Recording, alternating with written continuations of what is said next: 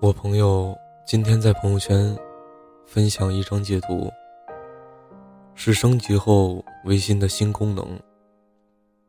在加新好友过后，可以选择只向对方展示近半年的朋友圈。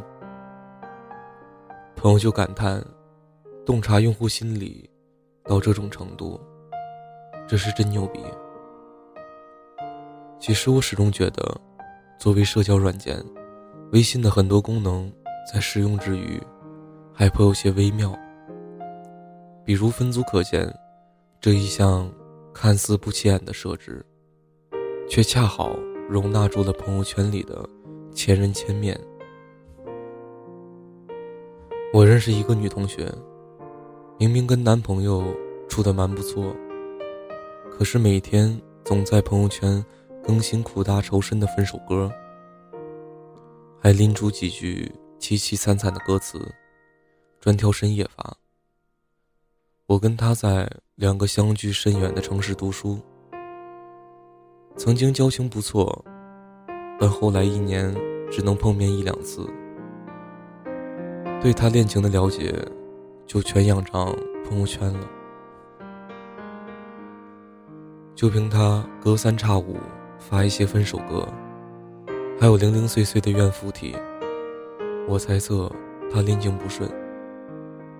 可我太天真，后来才听另一位朋友解释说，他经常在朋友圈里秀恩爱的呀，合照也没少发，明明两个人目前顺风顺水。不过，他好像设置了分组可见吧？他认识的新朋友，尤其是男生。都看不见他的恋爱状态，甚至只能看见他的失恋状态。你可能是为他不小心分错组了。你看，高手都是这么玩朋友圈的：一边热恋，一边为自己规划后路，圈好自留的，不向全世界宣告恋情。反正情场如战场，不长点心眼，才能适时全身而退。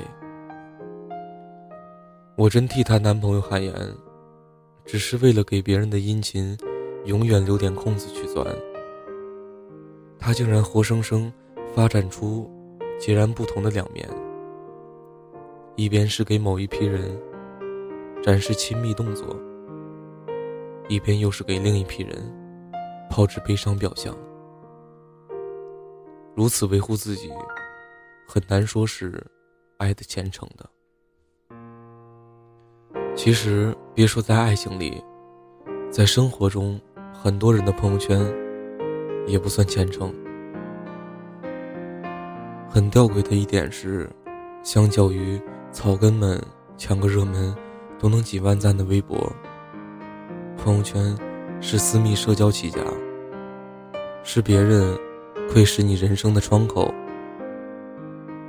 但两个平台的现状却是，实际好友更少的微博，成了真心话发泄地，而一开始私密的朋友圈里，却充斥着各式各样的表演。我们被困在朋友圈的人情网里，不得不戴上。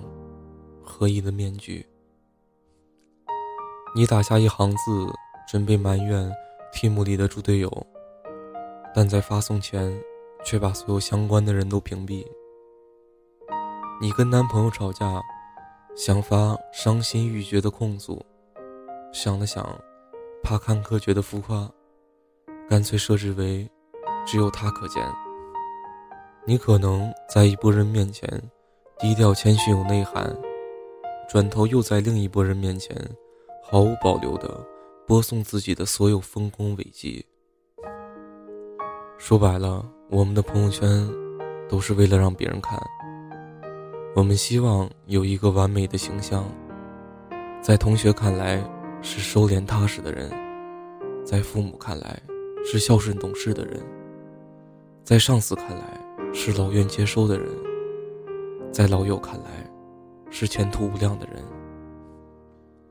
心理学家戈夫曼提出过拟论句：社会是个舞台，每个人都是演员，扮演着自己觉得需要的角色，并且希望向他人塑造某种形象，期待他人对此形象的回应。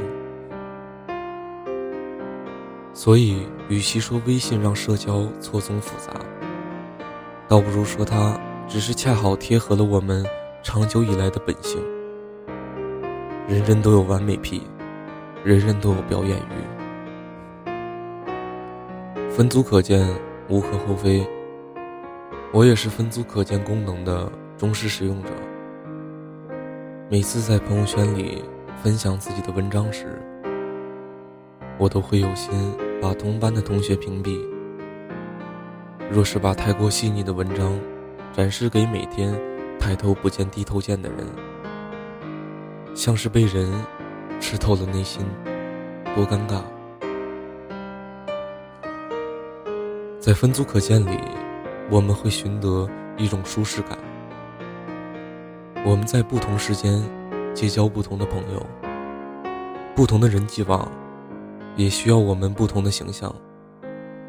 我甚至觉得，能够从善如流的处理好他们，算是一种现代人必备智慧。只是有时候，我说有时候，分组可见会发展成一种虚伪。听朋友讲过一件蛮让人哭笑不得的事，是他的一个同学，平时在学校特立独行，逼格高高挂起，朋友圈长期只有电影截图或书封。俨然一位独善其身的文艺青年。可不巧的是，我朋友还认识了一位做创业的朋友，年纪轻轻，靠自己开上了特斯拉那种。有一次，创业的这位朋友随手发了一条没营养的状态，没料想，文艺青年竟给他点赞。还评论：“张老板最近忙些什么呀？虽然前途无量，还是记得要休息。”如此分裂，众人皆惊。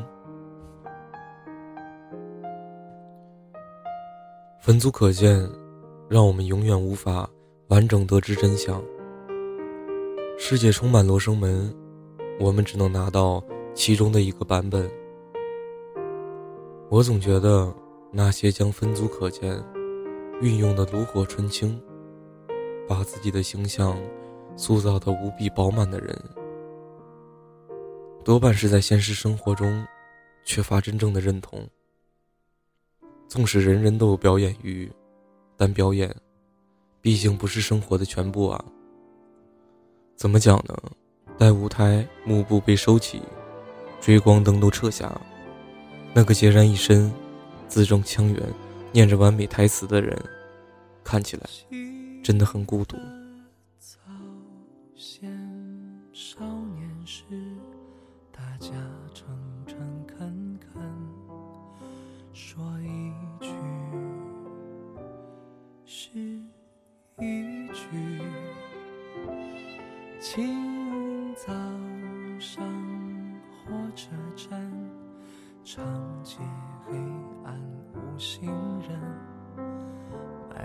豆浆的小店冒着热气。从前的日色变得慢，车马邮件都慢，一生只够爱一个人。从前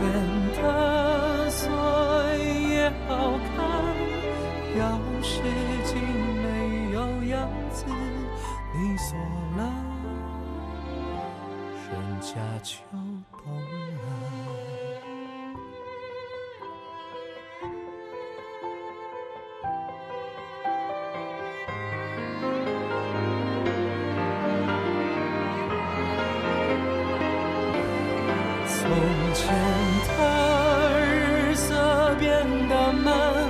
车马，邮件都慢，一生只够爱一个人。从前